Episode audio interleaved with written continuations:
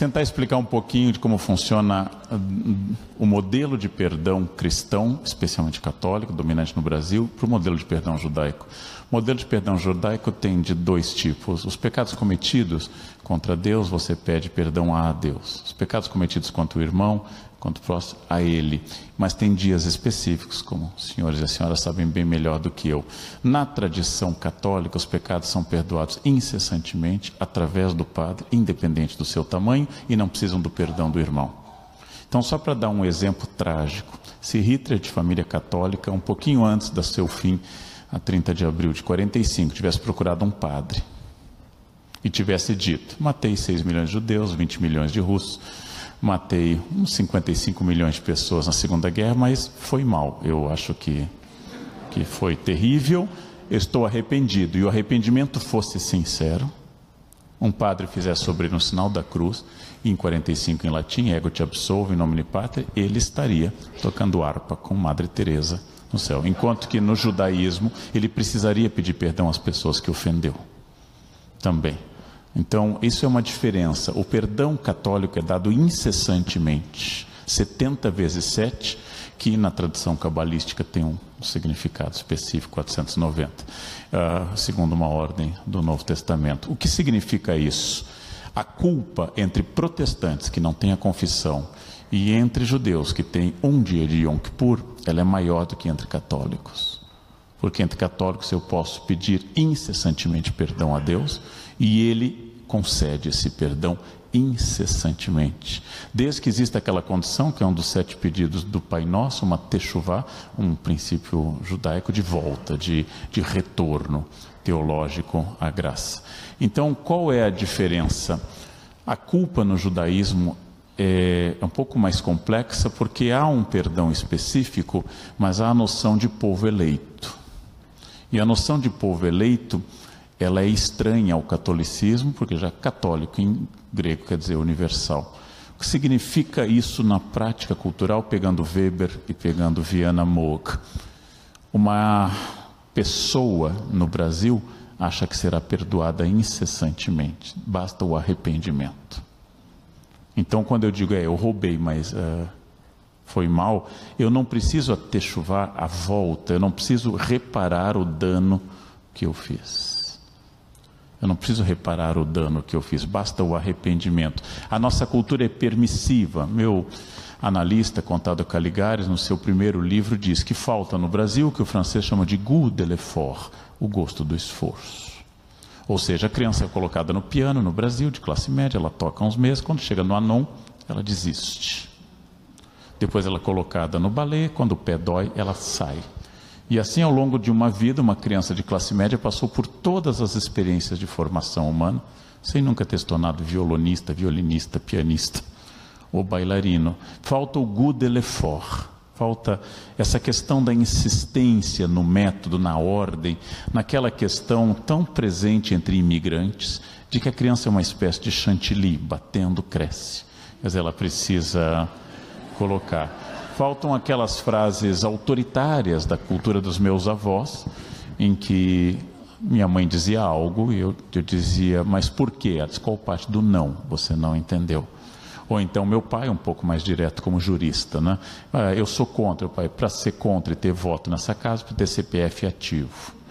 Ah, então, não tendo CPF ativo, tendo uma situação que meu pai gentilmente chamava de parasitária, ah, você não tem direito ao voto. Como na época não havia trauma infantil, não tinha trauma infantil, a gente achava isso natural, porque o Estado batia. Então, batiam. Então, o que eu acho que é a diferença é a noção de que eu posso incessantemente ser reintegrado à ordem. Só para dar um exemplo fora do universo católico, um adventista que seria um cristão no limite entre o Antigo e o Novo Testamento, já que guarda o sábado, é, segue uma linha caché, um adventista, uma vez detectado que ele é adúltero, ele é expulso da comunidade mediante um, um anátema, mediante uma excomunhão, e ele não pode mais voltar, nunca mais. A comunidade não tem perdão. Um católico pode voltar sempre, desde que se arrependa. E a Igreja Católica, que está na marca da nossa produção, estabeleceu o código mais duro moral de todas as religiões. Lembre que o código católico para casamento é mais duro que o islâmico, já que não permite divórcio. Não permite aborto nem no caso de estupro. Não permite nada, praticamente nada. Enquanto que o judaísmo aceita o divórcio, segundo o livro de um grande rabino norte-americano, os anjos choram, mas às vezes é necessário. Ou seja, o divórcio existe, mas ele é aceito. Na Igreja Católica ele nunca existe, não há divórcio na Igreja Católica. É, é para sempre mesmo, mesmo. Ainda que se possa declarar nulo o sacramento. Mas o que significa isso? O padre tem um código duríssimo, mas na prática ele não é exercido.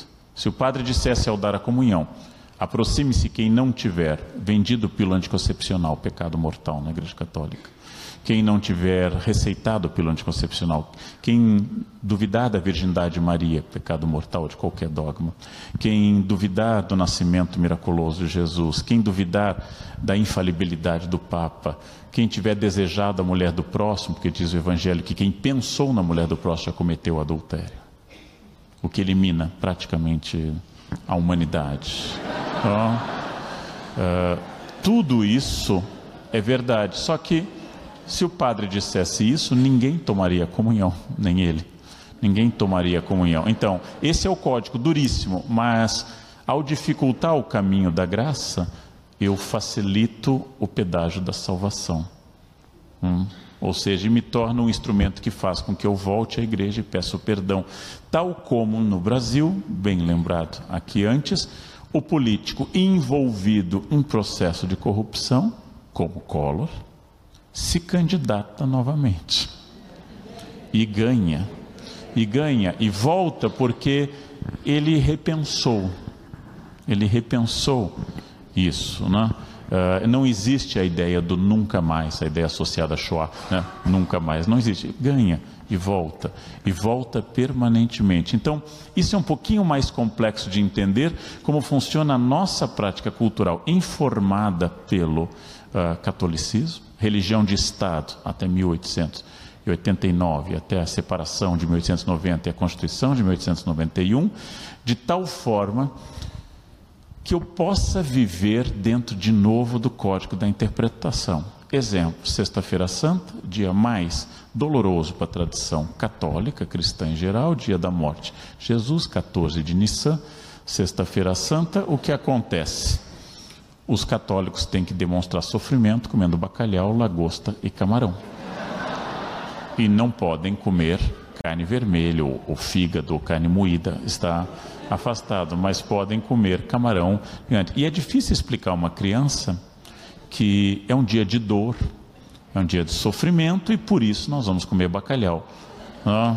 É difícil isso, porque marca essa passagem que é totalmente distinta de outra percepção e, acima de tudo, da negociação que o católico faz na nossa tradição. Acabei de escrever um livro sobre santos, será lançado na livraria Cultura do Pedro, uh, que a negociação que o santo possibilita. Eu posso colocar Santo Antônio de ponta cabeça. Eu posso retirar o menino Jesus dele que ele entra em desespero. Eu posso afogá-lo, congelá-lo no freezer se imaginem uh, pegar uma menorá, por exemplo, e castigá-la enquanto não me atende. Né? Imaginem essa negociação e o sentimento trágico que isso acompanha. Se eu conseguir tal coisa, eu vou ir de joelhos a tal lugar. Que pai exigiria do filho sacrifício de sangue? Que pai exigiria esse sacrifício de sangue? Então, essas ideias que são, apesar de vocês viverem diluídos num mundo de, de, maioria cristã, ou de cultura cristianizada, mais do que de comportamento cristão, é preciso entender que existe um outro comportamento. Coisa que eu notei, por exemplo, quando era professor no IAVNI, o caráter direto. Eu ia falar a uma mãe sobre a turma do filho dela. Não, professor, fale só do meu filho. Ah, diretamente. O caráter direto, o caráter objetivo, sem uma sem oás, quer dizer, esse é o meu, esse é o meu interesse. E curiosamente, com um sentimento de comunidade muito mais forte do que em outras escolas, um sentimento de coletivo muito mais forte do que outras escolas. Ora, qual é a diferença? Se eu pertenço a um povo eleito, eu estou consagrado para sempre. Eu sou o povo eleito. Significa que eu não preciso lutar exatamente pela minha salvação e nem estabelecer uma teologia específica sobre céu e inferno, muito fracas no judaísmo, uma elaboração sobre o que acontece após. Mas apenas como normas. O luto da esposa será de um mês, o dos filhos será de um ano. Pronto. É, é uma norma. É, quanto tempo entre carne e leite? Cada família decide individualmente individualmente. E na prática, talvez mais ainda na CIP, o que é parve depende do olho uh, individual e daquele momento. daquele momento. então, o que, que significa isso? É uma capacidade de negociação que é diferente na tradição alemã. A tradição luterana da minha mãe, só para dar um exemplo, briga-se muito pouco, porque uma vez se brigando, não tem reconciliação. Minha avó brigou com o irmão dela no dia do seu casamento, porque ele fez uma crítica. Ela o expulsou da festa no dia do seu casamento em 1935. Meu avô morreu em 1971 e eu fui testemunha aos oito anos. O irmão voltou para prestar vênias ao, ao falecido e minha avó disse: Nós não nos reconciliamos, não entre no velório. Quer dizer, isso é, é, praga, aquelas pragas polonesas tremendo a mão, né? Quero que você seja uma cebola de ponta cabeça que me ensinou minha amiga Irene Berger, pragas em, em Yiddish. Ah, essa é uma praga permanente. E não se briga muito, ao contrário de um italiano que briga muito, porque a reconciliação é quase automática.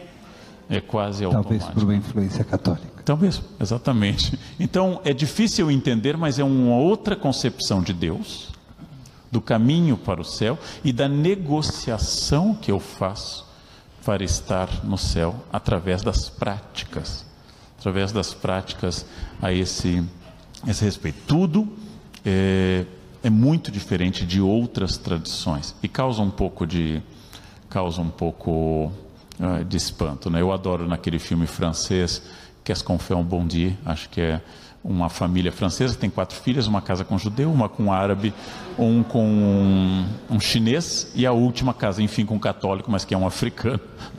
E aí a mãe está apresentando a creche, o presépio. E aí a mãe católica disse: Esse é o menino Jesus que é Deus. Aí o, o genro judeu e o genro, a vovó está exagerando, ele é no máximo um profeta. Essa, essa é, uma, é uma negociação permanente consagrado, que caracteriza uma coisa que eu só aprendi em São Paulo, que não existe na minha família. Você quer ir comigo? Não, obrigado, eu não posso. Mas nem, não quer mesmo? Disse, como eu disse antes, não. Mas e, e só um pouquinho, você não quer? Olha, caso você tenha dúvida, não. E de novo, não, né? Mas sim, não tem jeito então. Isso é estranho ao meu universo. Isso é, mas isso é muito brasileiro. Isso é absolutamente brasileiro e essa interpretação permanente e a característica complicada de se resolver coisas que caracterizam a nossa cultura. E é difícil entendê-la de fato. Mas também, para encerrar, acho que o lado positivo disso é que é muito difícil constituir, felizmente, fascismo no Brasil. Porque pressupõe fila, muito tempo em ordem, saudação. Um não chega, o outro está atrasado, o outro não fez, não dá para fazer aquela coisa em Nuremberg, assim, todo mundo em fila, porque é, é muito, é muita norma, muita norma para isso. Né? Como eu trabalho com a ideia de preconceito na Unicamp, faz parte da minha pesquisa, eu tive o doloroso dever de entrevistar seis neonazistas em Niterói. Seis moços de melanina intensa. E eu tentei saber deles se eles sabiam vagamente o que era o nazismo, que se implantado seria inaugurado com a ida deles a um campo de extermínio. E descobri que não. O neonazismo deles era tão sincrético quanto toda a religião brasileira. E aí eu lembrei de uma apresentadora de televisão que disse, eu tornei isso um artigo, ela disse: "Eu sou tão católica que em outra encarnação deve ter sido freira". E eu pensei, catolicismo considera a reencarnação heresia. O Papa Pio IX declarou reencarnação, ela é tão católica, não tem a menor noção do que seja o princípio da reencarnação, da metampsicose, comum a muitas religiões, menos ao catolicismo. ah, comum a muitos cristianismos, inclusive. Mas é, é curioso essa nossa capacidade de adaptar, adaptar permanentemente as coisas e adaptá-las a um perdão permanente também, que é o nosso lado bom e é o nosso lado terrível. Também a dificuldade de constituir civilização sem normas e o futuro, já que nós tocamos isso, estaria na coerção, na norma clara e no consenso dado pela educação, ou seja, campanhas educadoras de trânsito ao lado de radares e multas. E a junção das duas coisas tendem a mudar as pessoas a médio e longo prazo. Educação. Educação e coerção e, e consenso. É. Quer dizer, radares e campanhas, muita educação e muitos policiais. Como se fez em Brasília para ensinar a não passar na faixa de segurança, e hoje Brasília é a única cidade do Brasil onde a faixa de segurança tem significado é real. Aqui em São Paulo, se você fizer assim, vai para o IML com o, o nessa posição. Nessa e não vai fechar a gaveta, vão ter que, vão ter que quebrar. Né? Isso é uma diferença.